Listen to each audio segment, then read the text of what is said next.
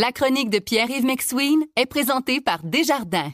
Quels que soient vos objectifs, nos conseillers sont là pour vous accompagner tout au long de votre parcours financier. C'est 23. Voici la chronique économique de Pierre-Yves McSween. C'est un sujet majeur. Il y a encore des, des, articles ce matin concernant le monde de la restauration. On a vu des établissements fermés, euh, puis avant Noël, puis pendant le temps des fêtes. Et là, tu as identifié, euh, Pierre-Yves, neuf enjeux incontournables pour euh, l'industrie de la restauration. Oui, beaucoup de gens cherchent des solutions à, à la crise actuelle et c'est dommage, mais en économie, il y a peu de solutions à une industrie qui est autant tributaire de la santé économique des consommateurs. Et je te donne neuf points à analyser. Le premier, c'est le biais d'ancrage. Le consommateur qui entre dans un restaurant a sa perception de la valeur de ce qu'il mange selon ses premiers souvenirs, selon ses, moments les plus marquants. Et donc, Paul, je te donne mon exemple à moi. Pour moi, un hot dog pas cher, c'est 50 cents. Un hot dog en 2024, c'est 3 piastres 50 plus taxes plus pour boire. Et donc, mon billet d'ancrage vient de l'époque où j'étais au cégep. Et donc, le client, dans un choc inflationniste, vit son billet d'ancrage perpétuel. S'il va chercher son café tous les matins à 4,99 puis que son latte passe à 5,69 puis à 6,19, il s'en rend compte, il a un billet d'ancrage et risque de changer son comportement par opposition à son billet d'ancrage. Deuxième point, le produit de substitution. Il y a très peu d'industries qui ont autant de produits de substitution. Le restaurant peut être substitué par un restaurant moins cher, un repas préparé à l'épicerie, une boîte repas qui elle-même peut être remplacée par un lunch. L'épicier demeurera toujours l'offre la plus logique financièrement.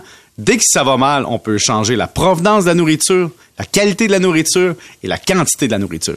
Le troisième point très très spécifique actuellement, c'est le compte d'urgence pour les entreprises canadiennes.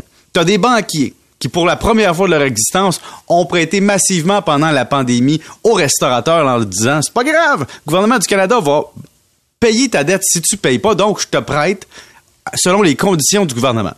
Là, les restaurateurs ont ouvert les comptes. Du coup, on commence, on sauve les, les meubles, puis on continue. Problème.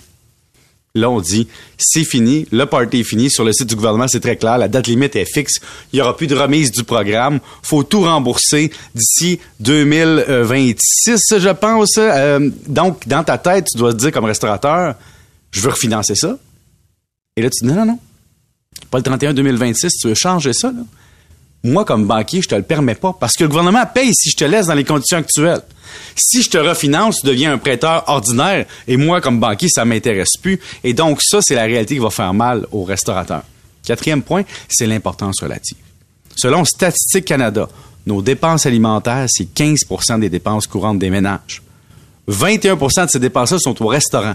Donc, si on veut compresser ce poste-là, tu coupes dans le restaurant. Même chose, le logement, c'est 31% puis le transport, c'est 15% Donc, ces trois postes-là, c'est 60% de nos dépenses courantes sur le total.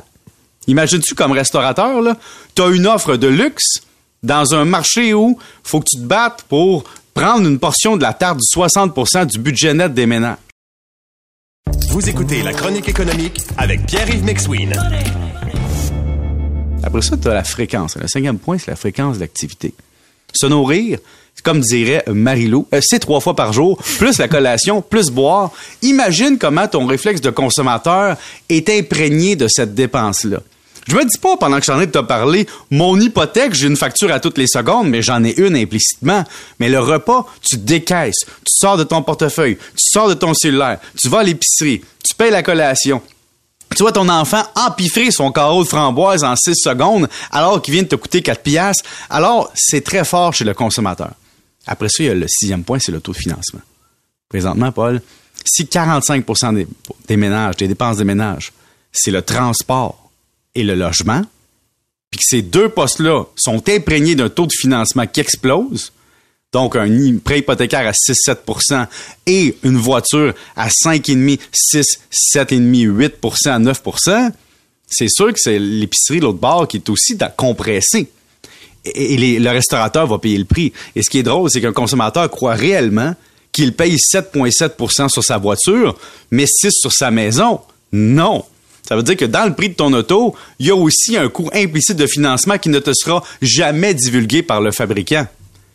Le septième point, c'est le luxe. Là, Paul, je sais que c'est bizarre de dire luxe pour tous les restaurants, mais le restaurant est une industrie de luxe à tous les niveaux. Parce que c'est la sous-traitance du repas, c'est la disponibilité en tout lieu, c'est presque comme Dieu. Hein? il y a toujours un restaurant quelque part. Donc, le pourboire, le service, le luxe vient avec le fait de te desservir partout. Et ça, c'est quelque chose qu'on peut couper en période d'austérité familiale. Et là, un, point qui est vraiment lié au huitième, c'est-à-dire le pôle d'attraction a changé. Avant, autour de Cogeco, Paul, on descendait ensemble, je cherchais un petit café. Et là, il y avait des tours à bureau, les gens descendaient du 30e étage et là, allaient chercher leur café. Maintenant, les gens descendent plus du haut de leur tour, d'où ils voient la vie à l'envers. Non, non. Ils sont des fois à Blainville, des fois au centre-ville. Alors, le restaurateur ne peut pas offrir l'offre aux deux places.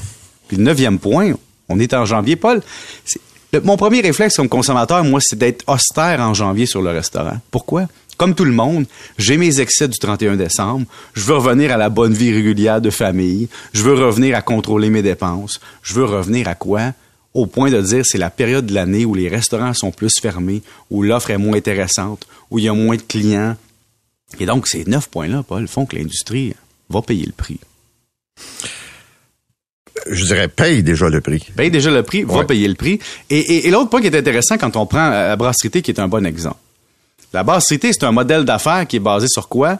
Ben, on dit, regarde, on va en ouvrir plusieurs, on va avoir des, points centralisés de, production, hein, ce qu'on appelle les PrEP en restauration.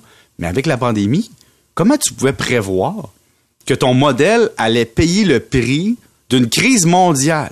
Sur un virus qui va s'épandre, tu sais, s'étendre ou s'épandre, disons, à la vitesse grand V. J'allais te dire, il y a deux ou trois éléments qui euh, se sont comme euh, connectés. C'est-à-dire, premièrement, souviens-toi, après la pandémie, quand on a fait un premier retour vers la vie normale, il y avait un nombre de places limitées dans les restaurants, il fallait avoir son passeport vaccinal.